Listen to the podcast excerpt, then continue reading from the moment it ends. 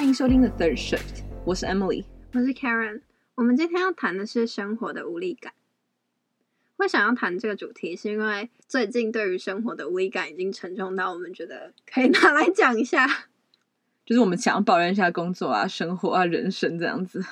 那我想先问你一下，就是你觉得你现在的生活组成大概是怎么分配的？基本上就是每天起床、上班、吃饭、睡觉，起床、上班、吃饭、睡觉，一直不断不断的重复这样子，然后加录 podcast 吧。所以就是一个工作吃掉整个生活的状态。对啊，基本上就是一大部分时间都花在公司，就除了上九个小时班之外，可能还有加班什么，所以真的没有什么其他可以做别的事情的时间吧。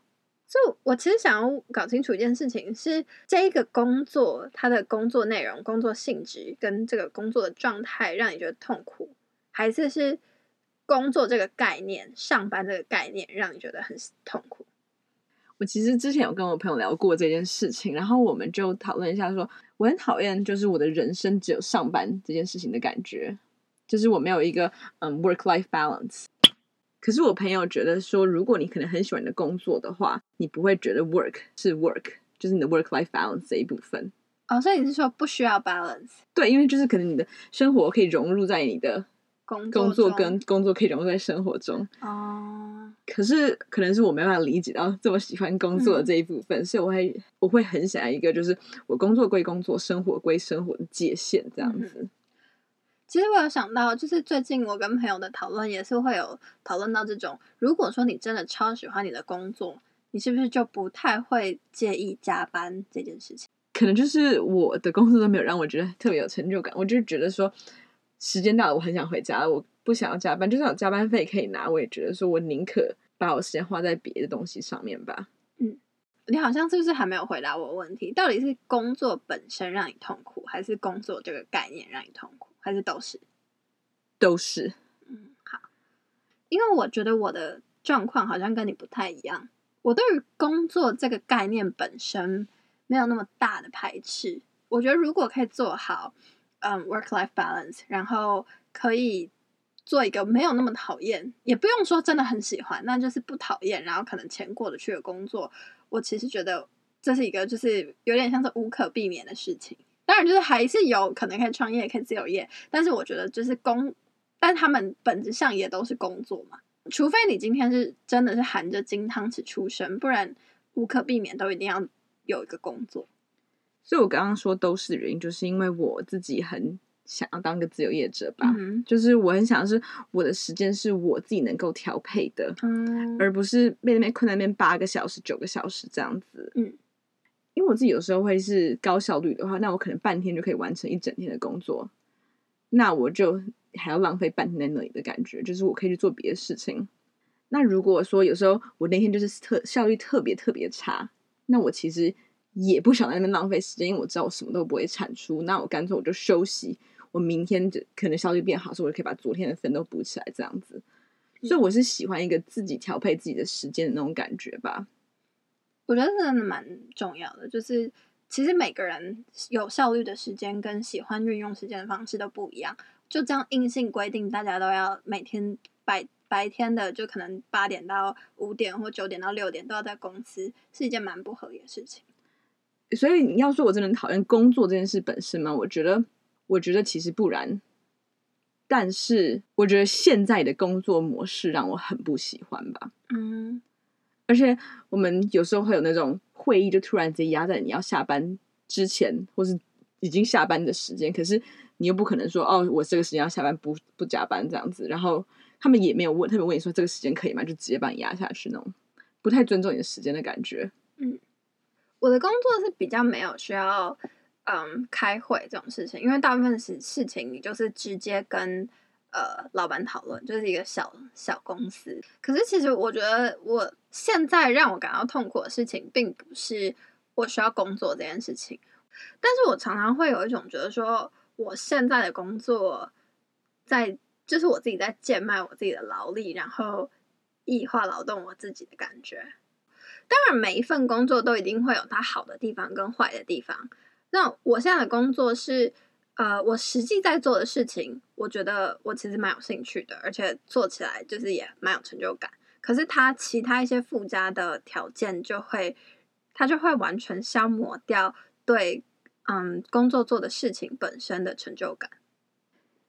你说的附加条件像是什么？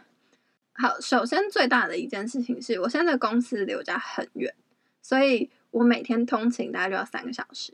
那来回三个小时，对。虽然说每一个人通勤的成本是自己的事情，你不能叫公司承担。可是我最大的问题是在于说，我等于说每天我有三个小时在思考我为什么要做这份工作。就是我去的那一个半小时就在思考，说我真的需要这个工作吗？这是什么东西啊？我为什么在这啊？然后回来的这一个半小时又觉得说，我到底去那边干嘛？我今天有获得什么吗？对啊，我觉得我们可能都比较追求一个工作上要有获得东西的那种成就感，或者至少不是。让你觉得很麻木的这件事情，嗯、因为我觉得工作常常会有让你觉得麻木的感觉。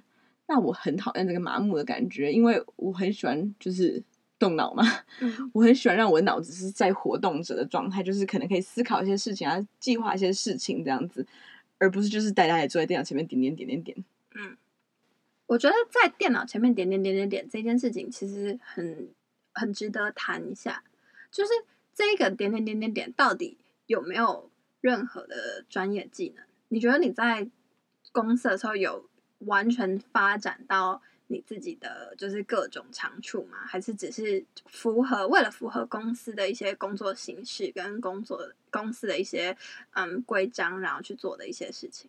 应该还是一部分会是就是发挥到你的专长，或者是你在这份工作该做到的事情。可是很多都是行政流程的时候，就真的很痛苦。可是行政流程又是无可避免的，那我也很讨厌行政流程跟制式的规定，这样子就可能就是我一直说我就是 一个蛮自由随性的一个人，所以会让我觉得就是工作起来很不开心。嗯，因为其实我觉得跟你相反的是，我待的公司其实没有什么就是真的很明确的规章制度，可是它也不是代表说你可以自己一个人按照你的方法做事，所以变成说我的状态是你要去。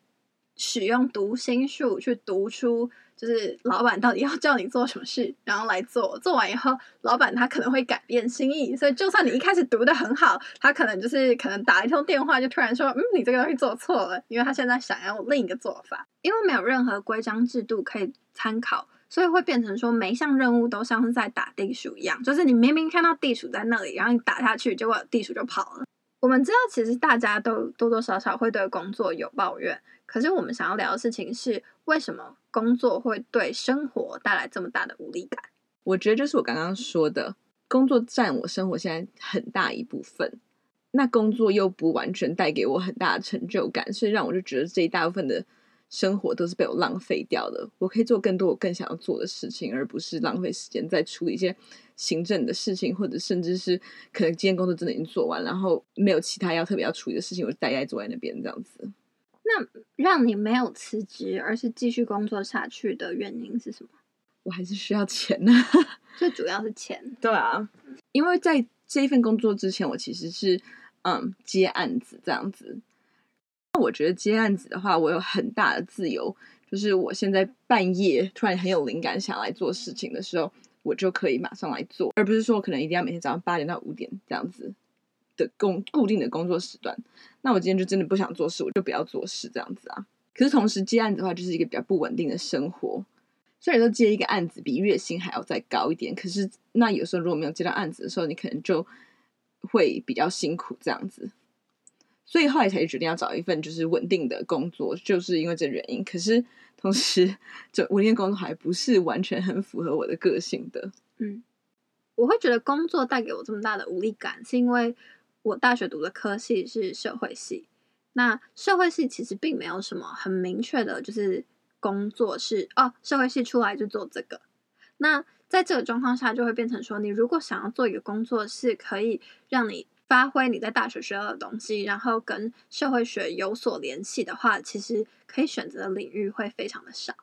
那在这个可以选择的非常少的领域里面，你又要遇到就是刚好哎有。那你在找工作的时候，他有在征人，然后你去面试的时候，他有录取，最后就会变成说，其实我觉得我能够选择的，嗯，余地其实不多。然后我刚好运气又没有很好。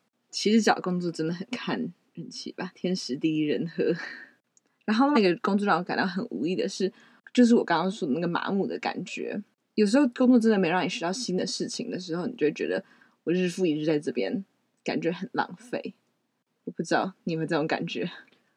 我的话，因为其实我的工作要接触很多不同的资讯，所以蛮容易会觉得说，哎，这个东西其实蛮有趣的，读一读就觉得好像有获得一些什么。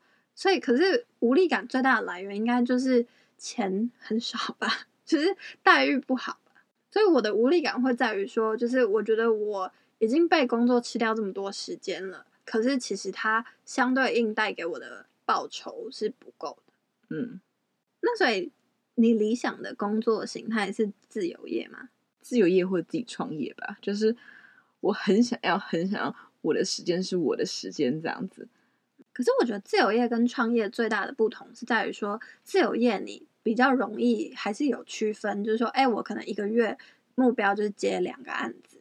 可是创业的话，你很难告诉自己说，就是，哎，那我就是一天工作八小时，然后我就下班去睡觉，因为它是你完全投入自己的时间成本跟金钱成本去燃烧的一个东西。但至少那是我的，可是还是会很累啊。可是那是我选的啊。嗯，我觉得，因为刚刚说工作很看运气，有时候你就是真的。刚好那个当下，你想要工作不要你，或者是没有没有任何你真的很想很想做工作，可是你又不是可以待在家里，或者是就是没有工作的状态的话，那你就还是得要屈就于现实。那创业的话，你就是知道这是我选的路，这是我想做的事情。那我现在投入多少心力下去，我都可以好好做到。我觉得就有点像我做 podcast 这件事情一样，因为是我们真的只是想要做这件事情而已。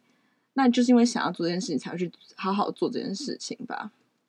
所以创业跟自由业是真的差很多的一件事情。可是我觉得这两个对我来说有相似的地方，就是因为那是属于我的。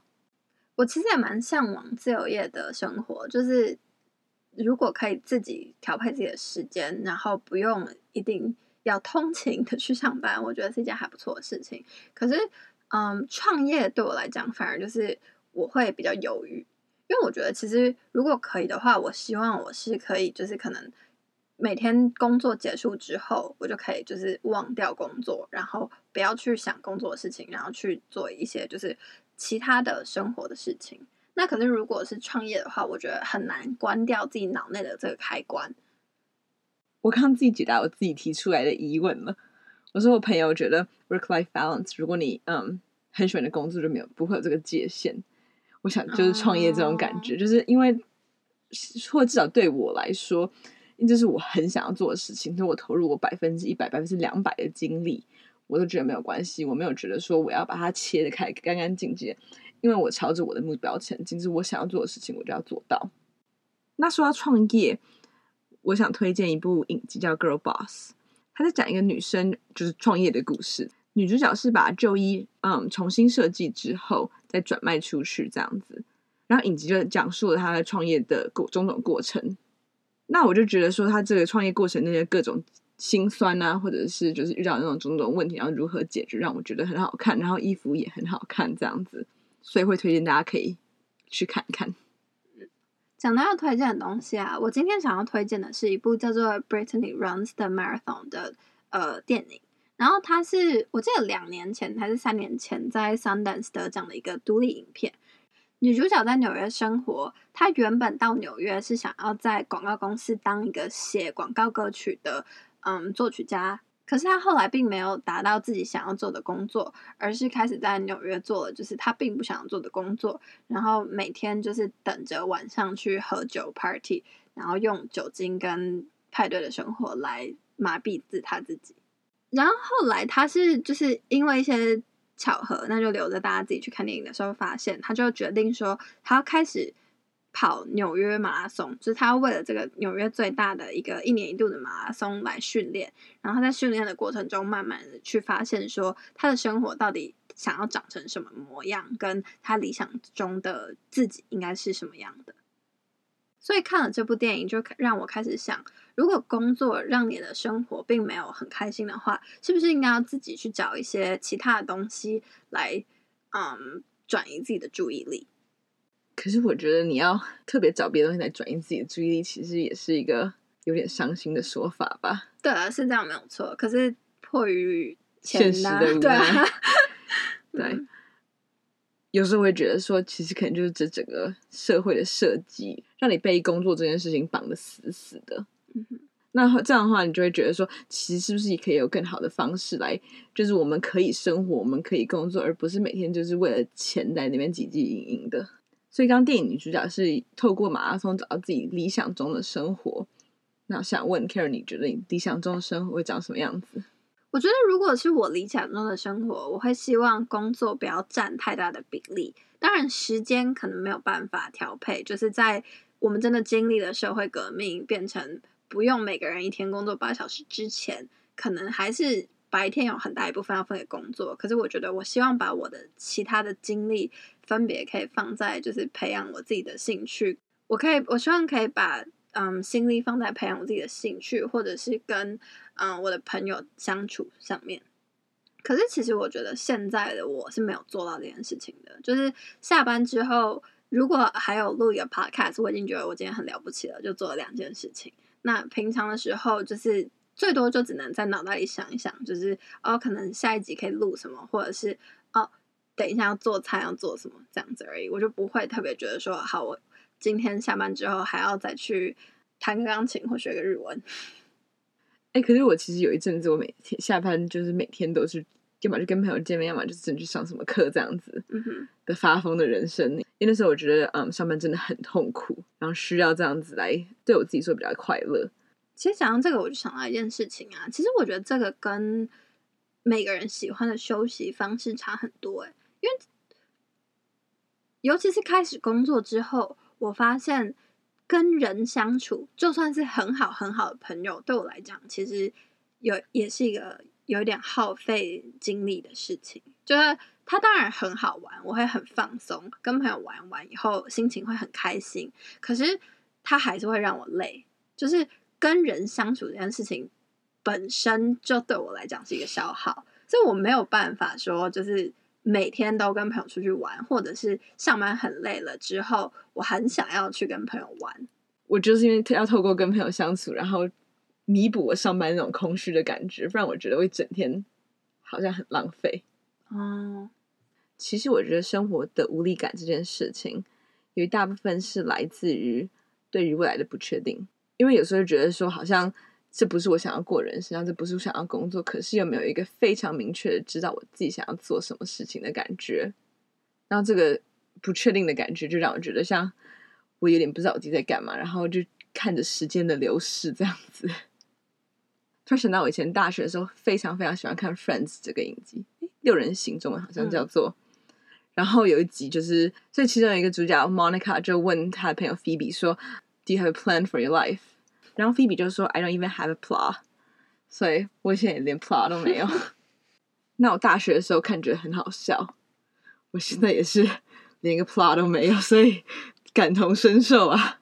嗯，我也没有 plot，我连 plot 都没有，没有。所以这其实就只是一个那个文字游戏嘛，就是原本计划是 plan，P L A N，然后你没有计划，所以你不但没有。P L A N，你连 P L A 都没有。然后我刚刚说的是我连 P L 都没有。请问你有皮吗？没有，没有，谢谢。其实这种生活的不确定性跟对生活的无力感，在现代社会中其实是越来越常见，跟必须要被讨论的。对啊，我觉得就是现在大家好像对于自己生活都充满了很多不确定性，所以以前都有就是说 midlife crisis，就是中年危机。那现在常常会出现的词其实是 quarter life crisis，就是四分之一人生危机，就大概二十五岁左右，然后对自己人生很的未来很没有确定的时候出现的危机。其实有一部在 Netflix 上面的脱口秀，它就叫这个名字，就是 quarter life crisis。然后她是一个呃二十六岁的女生的 comedian，她在根据她自己的生活，然后去发展出来的一个嗯脱口秀。然后讲的就是自己在这个二十五、二十六岁遇到的各种事情，让他觉得是，嗯，就是会觉得说不知道自己在干嘛，跟各种方面都好像一团混乱一样。对，所以其实他有说，他其实等不及自己到了三十岁，因为他就觉得说，可能那个时候他就会一切都比较明朗了。嗯，同时我觉得到三十岁听起来超可怕的感觉，好像已经又到了一个人生分水岭，然后又感觉已经不再很年轻的，可以在到处的疯疯狂狂的玩的。嗯，你那你的看法跟他的看法其实不太一样。他的看法是，大家会觉得年轻的时候就是疯疯狂狂的玩，然后很开心，很 free。其实是因为你年轻的时候就是一个很废的人，就你又没有钱，又工作工作很烂，所以然后就是也没有就是好好的经营自己的可能感情关系，所以好像是很一团混乱的很好玩。可是其实是因为你没有什么责任要背，然后对，就是没有什么计划，就是因为没有责任要背，所以才爽啊。对啊，是这样没有错。我觉得生活的无力感必须要被讨论，很重要的原因是，这个无力感会带给我们很多很多的焦虑，就是因为你觉得你好像没有办法做什么事情，所以这个焦虑就更无从去解决。像我自己最大的焦虑来源会是对人生的不确定，可是另外一部分也是觉得说，我现在做这份工作很好像很浪费我自己的人生，我是不是可以做我更想做的事情呢？然后就会被自己脑袋里这些无限循环的事情所困扰，然后觉得很烦躁、很烦恼这样子。我觉得我的焦虑感是来自于说，嗯，对于自己的否定嘛，就是我会觉得说，我现在没有达成什么成就，我现在没有赚到很多钱，或者我现在嗯的生活并不是我想要的生活，然后我就觉得，可是我嗯不知道要怎么样真的去做出。改变，因为感觉就是因为各种现实的原因，你就是要一直卡在这里。然后这件事情会让我进入一个更不好的循环，是我会想要找人抱怨这件事情。可是，一边在抱怨的同时，我就一边觉得说，我现在已经变成一个只会抱怨的人了。然后我就会更痛苦，觉得说我怎么可以在这边抱怨？那现在你就是一个对着整个 podcast 的听众在抱怨你的人生。对，所以其实我觉得这件事情它会。带给我焦虑感，就我会觉得说，我这种小乐色人，就是有什么好在那边，就是跟大家讲我的烦恼的。可是其实我觉得，烦恼跟焦虑这件事情要被合理化嘛，因为我们的社会非常非常的追求，就大家都是正向、阳光、快快乐乐。哎，我其实常常跟我朋友都讲说，你要抱怨就抱怨，我很喜欢听你抱怨。因为大家讲一讲之后，嗯，需要抱怨的那一个人可能就自己就感觉好很多，然后旁边有群支持他的人，他让他又可以好得更快，这样子应该说会不用怕造成别人负担吧。可是说到没有过着理想中的生活，我同时觉得我跟 Karen 你可能也是，就是脑中有无限美好的幻想这样子。像我就可能我自己是住在一个奇怪的嗯粉红色泡泡里面，然后觉得说。我很多想要做达到的事情，会很多就是觉得生活该是有的样子，然后现在现实没有达到，我就会觉得有点失望，或者是有点觉得我蛮不喜欢这个现实的。虽然说我们好像从第三集到第七集一点成长都没有，我们还是在追求让魔法来拯救我们。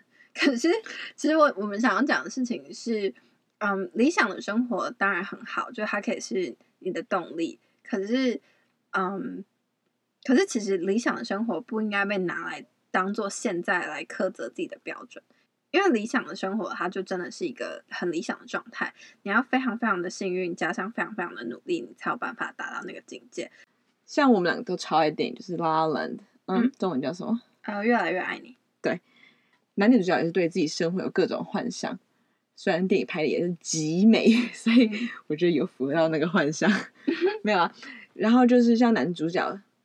他想要开一个 jazz bar，爵士酒吧。好，可是碍于现实无奈，可能要加入一个就是 jazz band，他就比较不是他想做的事情。嗯，他就是要变成一个流行音乐的乐团乐手。嗯，然后像女主角想成为一个演员，可是一路上也是很多的挫折这样子。电影的最后，其实男女主角都有在事业上找到自己的成功。可是这也是他们放弃了很多其他面向换来的。我们这边就先不多讲，还没有去看过的人赶快去看。然后这部电影它就是拍的极美，就算，然后它的衣服也极漂亮，音乐极好听，所以你这样推荐好没有诚意哦，就是哦很极美极美极美而已啊，就是真的美到我看到很想哭，你知道吗？我只想说，我真的超想做完电影，因为真的超美。嗯 它的画面真的很漂亮。可是我觉得最厉害的事情是它的整个故事的转折跟它的音乐搭配的非常非常的好。他的那个编的舞也是超棒的。嗯所以真的是还没去看人，赶快去看一下。看过人就再去看一次。真的，《La La Land》我已经不知道看几次。除了《越来越爱你》，我还想要推荐一部电影，叫做《铿锵玫瑰》。它是一部呃爱尔兰的电影，它讲的是一个已经有了小孩的单亲妈妈，她一直很想要当一个乡村歌手，所以她就嗯想尽一切办法，从爱尔兰到伦敦，再从伦敦到呃美国的那个。音乐之乡那里？乡村音乐那个 Nashville。可是其实最后因为现实的原因，她还是回到了就是爱尔兰。可是这一切就是去努力，然后去追梦的过程，都有对她之后的生活就是嗯带来一些改变。而且简最简单的说，就是没有什么遗憾吧。铿锵玫瑰最让我觉得值得一提的一点是，她。女主角在追求自己的梦想的同时，她其实伤害了很多人，然后不断的失信于他人。所以，其实追梦这件事情真的是一件那么高尚、值得推崇的事情吗？在追梦的过程中，是不是不可避免的会伤害到他人，或者是嗯，把一些责任转嫁到别人身上？这是他里面提出很重要的一个问题。我觉得我可能就是比较充满理想幻想的一个人嘛。所以我觉得 Karen 这样的想法太过于悲惨了，就人生苦短，好像想要做的事情还是可以勇敢的去追追看。不知道，我觉得这个社会设计的也不是很适合给人家追梦，就是了，就是大家都喜欢照着既定的剧本、既定的印象、既定的路线走，然后你如果往外跑的话。大家都先是用比较异样的眼光看着你，然后可能也不会觉得你会特别有什么成就，或者是应该说一开始就有一种比较会负面不好的结果的感觉，而不是就是鼓励你去做做看吧。嗯，不知道，我一直觉得 人生苦短，嗯，我们想做的事情还是就去做做吧。好吧，人生真的苦短，工作。这样讲起来，我们是不是两个人都应该辞职啊？还是是有现实层面的压力啊？就是你还是得要钱才能活着啊。对啊。好了，那至少我们现在有在录 Podcast，就是至少有在做一些让自己开心的事。嗯，好，那我们今天关于工作的抱怨就到这里结束，谢谢大家今天的收听。